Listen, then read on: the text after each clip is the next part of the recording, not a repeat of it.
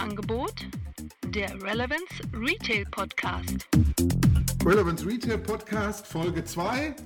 Ja, ich möchte mich kurz vorstellen. Mein Name ist Frank Rehme und mit mir sind in dem Podcast hier einmal die Karin Wunderlich. Hallo, schönen guten Abend. Und? Dann die, Kat die Katrin Mussmann. Hallo, auch von mir. Genau, wir haben heute einen ganz besonderen Gast. Und da freuen wir uns ganz besonders, nämlich Peter Dräger von Grey Shopper. Und Peter, wir erstmal guten Abend an, von uns jetzt. Ne? Ja, guten Abend. Ich freue mich, mit euch sprechen zu dürfen. Und zwar über meine Themen. Ich bin Geschäftsführer von Grey Shopper, äh, betreibe das Thema Shopper Marketing schon seit vielen Jahren. Warum? Weil ähm, ich der Meinung bin, dass man die Shopper verstehen muss, um ihnen die richtigen Angebote an der richtigen Stelle zu machen statt immer nur mit Sendungsbewusstsein rauszugehen und zu sagen, mein Produkt ist besser als das andere und äh, mein Produkt ist schöner als das andere, sondern es geht darum, warum sollen Kunden mich kaufen, was kann ich ihnen für einen wirklichen Nutzen bieten. Ja, der Grund, warum wir ja nicht zusammensitzen, ist ein anderer. Wir hatten eben mal was zu besprechen, weil Peter und ich, wir kennen uns ja auch schon sehr lange und haben gesagt, lass uns mal äh, beim Gläschen Wein das mal abends bequatschen. Dann hast du hier einen wunderbaren äh, Marc de Ballestar Reserva mitgebracht. Ein 2010er, also auch schon sieben Jahre alt. Und den lassen wir uns gerade richtig gut munden. Oh, wenn wir gleich anfangen zu lallen, weiß jeder Bescheid, woran es liegt. Die Entschuldigung für alles. genau, richtig. Ja, Peter, äh, Grey Shopper. Also Grey ist ja erstmal, ich sag mal, ich kenne diesen Laden eigentlich nur als Werbeagentur und PR-Agentur. Aber jetzt äh, habe ich dich ja dann irgendwann vor vier Jahren oder so mal bei Coca-Cola getroffen, als wir zusammen dann einen Workshop gemacht haben zum Thema äh, Verbesserung, Visibilität, POS und solche Sachen alle. Und da ist mir erstmal Grey Shopper untergekommen. Ich wusste vorher von euch gar nichts. Warte, wie, wie kam diese Sache, dass Grey auf einmal so eine Shopper-Agentur mit hat? Ist das schon lange da, immer schon? Also unter dem vorherigen Namen FreiG2 waren wir schon seit 20 Jahren im äh, Grey-Netzwerk. Dass äh, wir jetzt Grey Shopper heißen, hängt damit zusammen, dass Herr Frei seine Anteile verkauft hat und wir deswegen den Namen auch mitgegeben haben. Den hat er mitgenommen, und, aber er hat mich mitverkauft an Grey. Unter dem Namen Grey versteht man nichts mit Shopper-Marketing, wie du ja richtig sagst. Und äh, deswegen brauchten wir einen Namen, der erklärt, was wir tun. Daher der Name Grey Shopper. Und warum ist das sinnvoll innerhalb einer Grey-Gruppe? Eigentlich ganz einfach, denn am Schluss muss ja jedes Produkt, wenn man auch noch so eine schöne Marke hat, verkauft werden. Und eigentlich für die Einleitung und Überleitung zum Verkauf, da sind wir die Richtigen. Wir versuchen eben die Shopper Journey zu verstehen und versuchen an den richtigen Stellen zu aktivieren, die gute Marke, die die Klassik-Kollegen gebaut haben, am Ende des Tages äh, in den Verkauf zu bringen. Karin, du warst doch früher auch in dem Business unterwegs. Äh, hast du da auch schon mit Frei Kontakt gehabt da zu der Zeit oder? Ja, selbstverständlich. Das ist lange, lange, lange her. Und zu einem Zeitpunkt, als äh, Frei und Linkenheil auch noch in Werbedamen aktiv war. Ähm, damals hat Mars die eine oder andere Aktion auch damals mit Frei und Linkenheil gemacht, ja. Mhm. Ich erinnere mich. Aber es ist sehr lange her. Das ist wiederum äh, der, der, Teil von Frei, mit dem ich nichts zu tun hatte. Das waren ja im Prinzip wirklich die Umsetzer mit Personalpromotions, ne? Mhm, genau, und, das waren die. Damals gab es halt, äh, also gerade bei, bei einer Süßware, bei der ich früher tätig war, da gab es natürlich immer sehr, sehr viele Tastings und, und Werbedameneinsätze. Das war so ein typisches Ding. Mhm. Ja, spannende Geschichte. Ähm, also man sieht, äh, hat sich das Thema schon, schon lange in der Entwicklung und du hast das ja über die Jahre immer mitbegleitet und natürlich auch dementsprechend Erfahrung mit angesammelt. Wo siehst du da jetzt eine Veränderung? Wo stehen wir gerade so im Shopper-Marketing? Äh, und du sagst ja auch, früher hat man so mehr immer erzählt, wie toll mein Produkt ist. Ne? Sieht man ja auch heute noch in vielen Bereichen. Und da ist aber irgendwo ein Change passiert. Ne? Und wo hast du den erste Mal beobachtet und wie äh, interpretierst du den? Also die, äh, die Entwicklung äh, ist damals von Amerika auch ein bisschen hier rüber geschwappt. Procter Gamble hat sich schon sehr früh mit Shopper-Marketing auseinandergesetzt und hat versucht, wirklich die Kunden zu verstehen. Heute ist es so, dass viele Menschen ja behaupten, dass sie sich um den Shopper kümmern, dass sie mit dem, äh, dass sie Shopper-Marketing betreiben, aber eigentlich betreiben sie noch die gleiche Verkaufsförderung wie vor mhm. 20 Jahren. Mhm. Nennen es nur heute Shopper-Marketing, weil es äh, interessanter klingt. Shopper-Marketing bedeutet wirklich, und da muss man immer darauf rumreiten, dass man versucht, die Shopper zu verstehen, deren Treiber zu verstehen, deren Barrieren auch zu verstehen, also wirklich zu verstehen, nicht das Produkt wurde gekauft, sondern warum wurde es gekauft oder warum wurde es nicht gekauft. Mhm. Ich Und glaube, ich glaube. Eben in meinen Augen den Unterschied aus, dass ich mich damit wirklich auseinandersetze, um auf Basis von diesem Verständnis die richtigen Themen in den Vordergrund zu rücken und an den richtigen Touchpoints den Kunden anzusprechen. Du, mal eine Frage. Sag mal ein Beispiel, wie früher gemacht wurde, diese ganze Geschichte, und wie du heute ein zeitgemäßes Shopper-Marketing, wirklich so an so einem konkreten Beispiel von irgendeinem Display, Zweitplatzierung oder irgendwelchen anderen Sachen. Also früher, ohne, ohne, ohne irgendeine Marke zu nennen, früher hat man eine äh, Verkaufsförderungsaktion gemacht, wirst du auch noch kennen, Karin. Ja, da ja, hat man dann gesagt, gerne also wir haben jetzt hier Produkt A, das ist ganz toll, weil, und das bringt uns jetzt mal bitte an den POS. Dann haben wir eine Aktivierung entwickelt, vielleicht haben wir ein Gewinnspiel entwickelt, für, äh, das wurde auf Platzierungen gebracht, das wurde vielleicht in Handzettel reingebracht, auch auf andere Kanäle, ins Radio, vielleicht eine TV-Spot-Verlängerung, aber immer gedacht vom Produkt aus.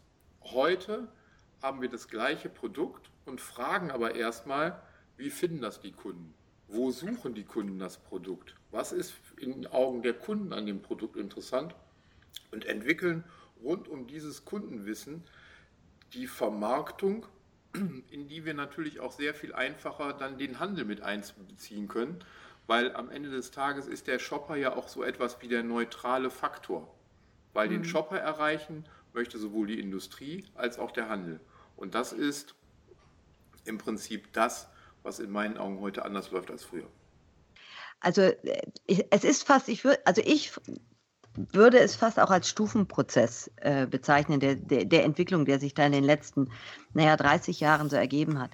Äh, in den Anfängen der Verkaufsförderung oder des Trade Marketings oder des Promotion Managements, wie man es auch immer nennt, ähm, war das Empfinden auch so, dass man stärker versucht hat, den Handel einzubinden, weil, ähm, weil das halt äh, Industriepromotion vorher eigentlich sich nur direkt an den Konsumenten gerichtet hat.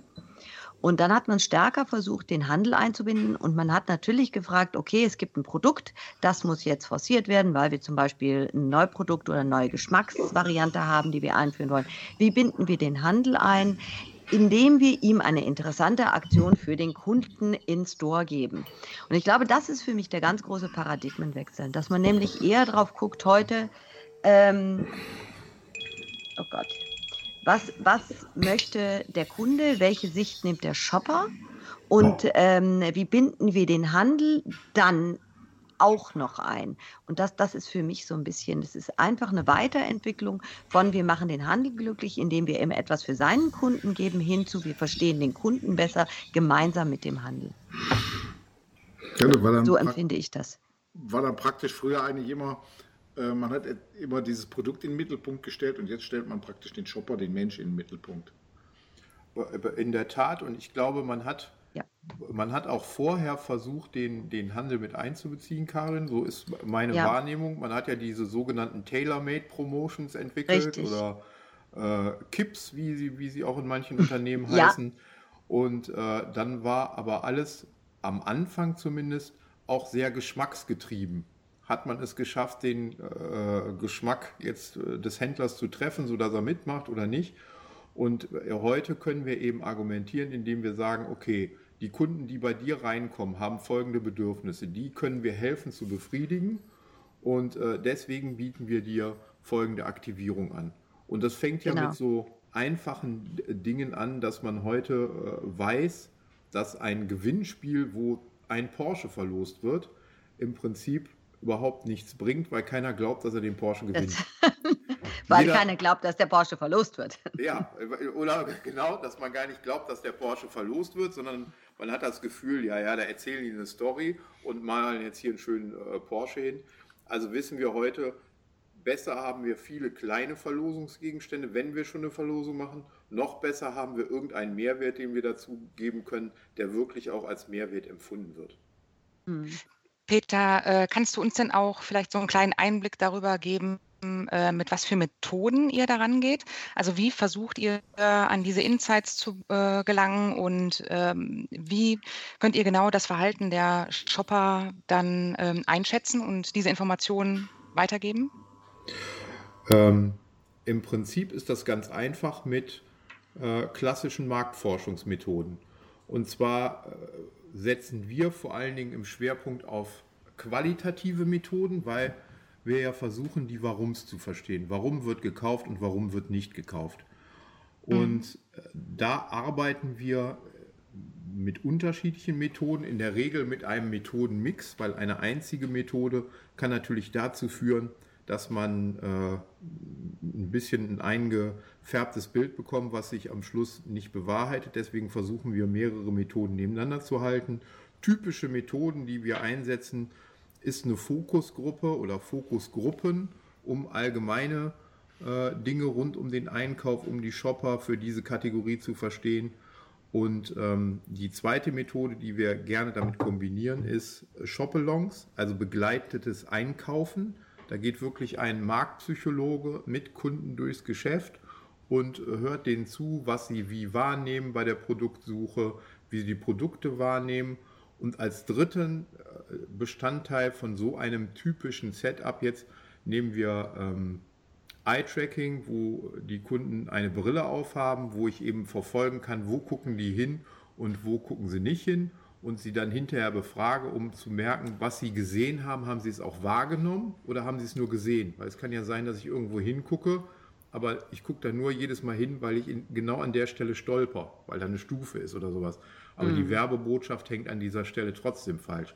Also das sind jetzt mal so drei typische Methoden. Es gibt noch sehr viel mehr. Es wird ja auch äh, getestet jetzt, dass man äh, diese Neuromarketing-Dinge versucht, dass man Gehirnströme und Eye-Tracking zusammenbringt und das jetzt auch nicht mehr nur im, äh, in der Röhre, sondern wirklich am POS, indem ich die Gehirnströme mit so EKG-Methodiken, nenne ich das mal, messe und äh, mhm. parallel die Eye-Tracking-Brille habe und dann hinterher gegeneinander halte, wo sind Hirnströme und wo sind Blickverläufe.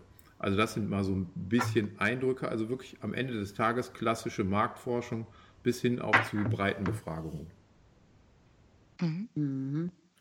Ähm, ja, also macht diese, ähm, also diese Befragung, die macht ja begleitend zu den Aktivitäten, zu den Promotions, zu den Shopper-Marketing-Aktivitäten, die ihr für Kunden umsetzt? Oder macht ihr die im Vorfeld sozusagen äh, wie ein Test, um zu gucken, dass die Dinge, die ihr auch letztendlich mit Kreativität dann entwickelt als Aktivität am Kunden, wie die funktionieren? Also idealerweise haben wir ähm, erstmal eine, wenn, wenn wir jetzt neu anfangen, haben wir idealerweise mhm. erstmal eine Basisaufnahme, wo wir erstmal versuchen, die Kunden wirklich zu verstehen. Und wenn wir mhm. sie verstanden haben, dann können wir eigentlich erst die Themen entwickeln. Mhm. Und in einer idealen Welt testen wir natürlich die Themen, die wir entwickelt haben, auch nochmal gegen, aber in kleinerer Form. Das kann ich ja auch teilweise online machen äh, mit, mit schnellen Methoden oder auch in, in größerer Form. Das hängt natürlich damit zusammen, wie groß ist jetzt die Vermarktungsaktivität, die wir haben, was äh, hängt da auch für ein Budget hinter. Dann äh, versuche ich eben, das auch im ersten Schritt Basisaufnahme, im zweiten Schritt Konzeptproof und im dritten Schritt dann Umsetzung und hinterher Auswertung, dann natürlich auch von harten Zahlen, weil ich will ja auch wissen, äh, hat es funktioniert im Abverkauf und dann kann ich wiederum nochmal eine äh, Marfo nachschieben, wo ich mhm. sage, okay, was hat warum, wo funktioniert. Das ist natürlich immer auch eine Sache dessen, wie viel Zeit, wie viel Budget habe ich. Ich darf ja auch nicht zu wissenschaftlich äh, werden, denn am Schluss muss ja Kosten Nutzen in irgendeinem Rahmen sein. Du, wenn du, ähm, wenn du jetzt dieses Vorgehen gegenüber früher durchführst, weil es auch bessere Ergebnisse anspricht, hast du mal so Beispiele, ohne jetzt irgendwie einen Kunde zu nennen, wie sich gegenüber so einem alten Vorgehen äh, vielleicht Ergebnisse von Promotions verändert haben oder Kampagne? Ähm, also siehst du, siehst du deutliche Verbesserungen in manchen Bereichen oder ähm, du machst die Methode ja nicht, also hast nicht die, diesen starken Shopper-Fokus genommen, äh, allein um irgendwo eine neue Beschäftigung zu haben, sondern da kommt ja auch ein gutes Ergebnis bei rum, gehe ich von aus. Ne? Gehe ich, geh ich auch von aus. Besser wäre das. Äh, besser wäre das. Darauf noch ein Rotwein und Prost. Hoch die Tasse. Im, Im Prinzip werden die Ergebnisse dadurch natürlich verbessert. Die 100% Antwort wird keiner geben, weil äh, dann wären wir beide jetzt äh, mit unserem Glas Rotwein irgendwo an der Copacabana oder was weiß ich, wo, wo es warm ist und nicht regnet. Ähm, die, der Unterschied in der Vorgehensweise ist, dass man früher wirklich das, man hat ein Kreativteam gebrieft auf die Aufgabenstellung, was wollen wir erreichen, was ist das Ziel, was ist das Produkt, ähm, was ist die Zielgruppe, wurde dann auch noch gesagt, wobei die Zielgruppe dann äh, oftmals waren äh, Frauen zwischen 20 und 75, äh, schlecht bis gut verdient, also sehr, sehr vage Beschreibungen.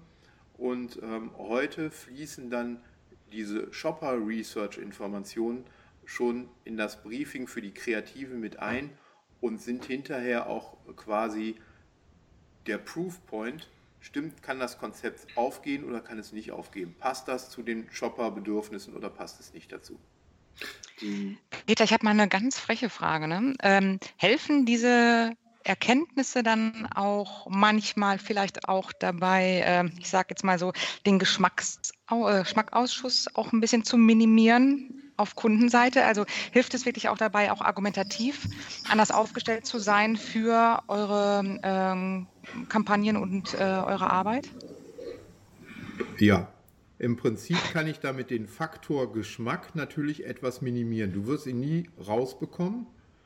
Ähm, und es ist auch nicht für jeden Kunden schön, wenn man ihm schon mal sagt, wissen Sie, eigentlich ist das gar nicht wichtig, ob Ihnen persönlich das jetzt hier gefällt, mhm. äh, sondern es geht darum, was Ihren Kunden gefällt und nicht, was Ihnen oder mir gefällt, sondern am Ende des Tages müssen wir an den, äh, müssen wir an den Kunden verkaufen und deswegen äh, können wir damit was Geschmack ausschließen. Das mhm. lässt aber natürlich nicht jeder Kunde zu, muss man ja auch also, äh, also ehrlich sagen. Kunde ist bei dir dieses Unternehmen, was dich bucht. Genau. Und zum Schluss müsst ihr aber beide immer an den Verbraucher, Shopper, Konsumenten genau. denken. Ne? Ja, an den genau. Shopper denken. Okay.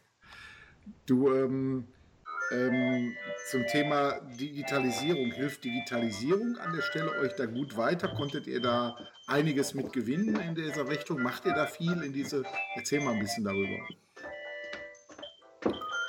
Ähm, also um die Frage äh, kurz zu beantworten, ja, Digitalisierung hilft uns. Digitalisierung ist auch wichtig. Wenn ich weiß, dass ähm, es mehr Smartphones als Zahnbürsten auf der Welt gibt, äh, dann weiß ich auch, dass die Kunden alle oder dass viele Kunden einen wichtigen Werbeträger in der Hosentasche haben.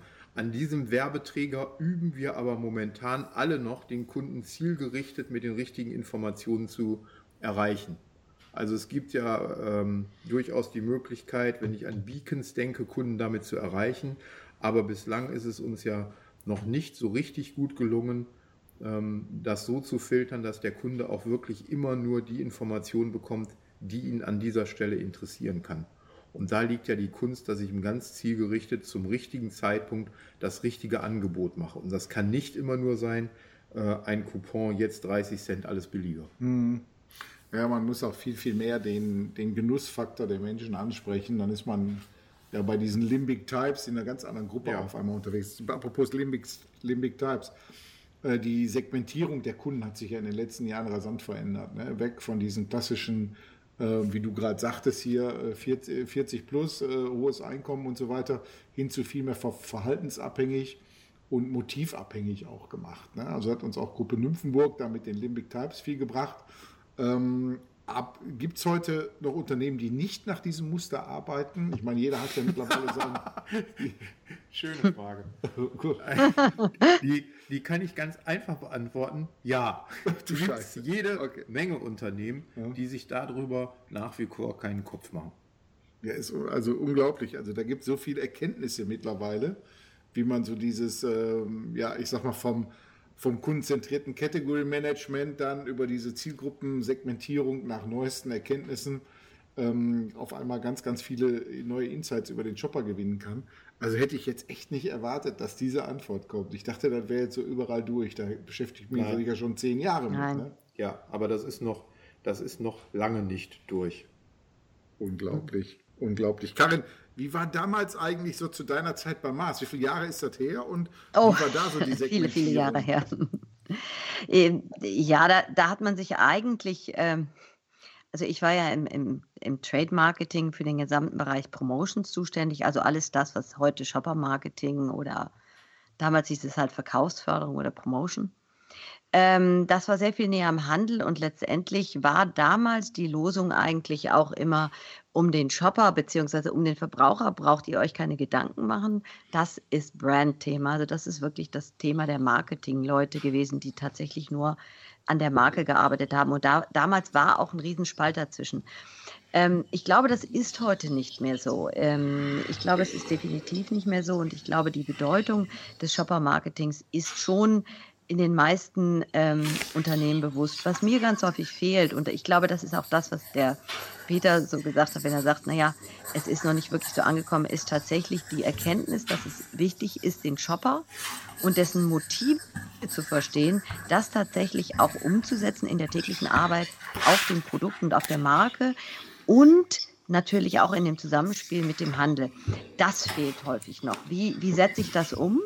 Wie mache ich das? Und da den Weg zu finden von den tradierten Wegen, die man in der Vergangenheit gegangen ist, hin zu neuen Wegen und ganz neuen Approaches, die gegebenenfalls feingliedriger sind, die feinteiliger sind und viel mehr nach Detailwissen verlangen. Ich glaube, das ist halt noch nicht passiert. Der, der Schritt vom Erkenntnis hin zu tun. Würdest du das auch so sehen, Peter?